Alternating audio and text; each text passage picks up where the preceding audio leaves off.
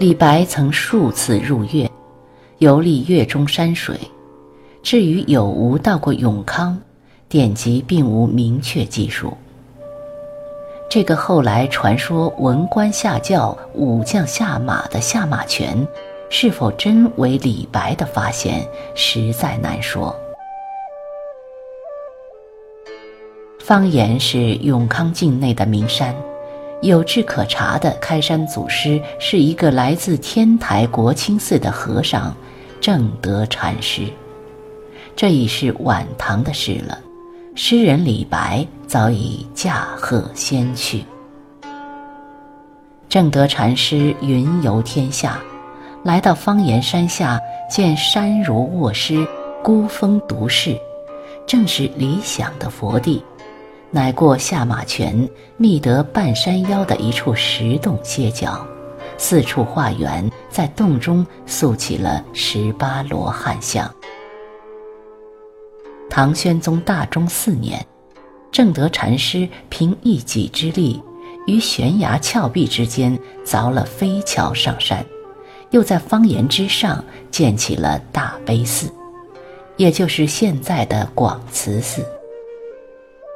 虽然是大悲寺的住持了，正德禅师依然不忘早年栖息的古洞，加以修葺，使它成为专祀罗汉的庙宇。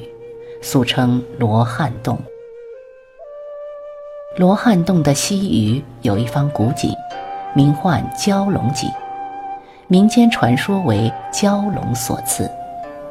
据前人的《蛟龙全记》所述，洞中本无水，信女应氏居冬苦修，每逢暑月，日往山下汲水煮茶，供给过往的香客解渴。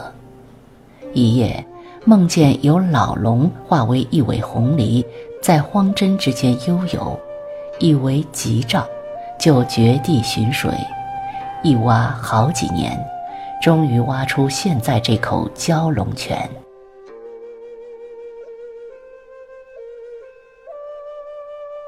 传说归传说，蛟龙泉还是一眼有些特别的古泉。来无源，去无踪，终年不和，水也是甘美如饴，随便放几枚硬币上去也不会沉下去。从正德禅师开山以来，方言的香火很盛，尤其是明朝时，当时的方言整座山中寺庙不下百座，大多依石洞而建。形成石洞寺庙群奇观。据说，在民间流传甚广的戏曲《僧尼会》的故事，就是发生在这里。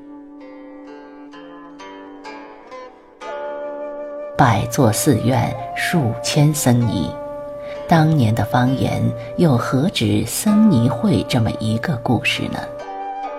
只是时过境迁，清光绪以后。方言的寺院就相继毁于冰火，所剩不多了。就像前山上的这座开山祖师正德禅师墓，也已荒草萋萋，墓碑上的字迹漫幻难辨了。现在的碑文是后人依据残存的痕迹重新描画的。从碑文来看，该墓碑为唐大中四年所立，这一年。正德禅师建起了山上的首座寺院大悲寺，也是这一年，他在寺后的一座草亭中作画了。正德禅师在方言开山建寺，原意不过是为了寻一方僻静的丛林，想不到一千多年来，方言倒成了名闻天下的一处风景。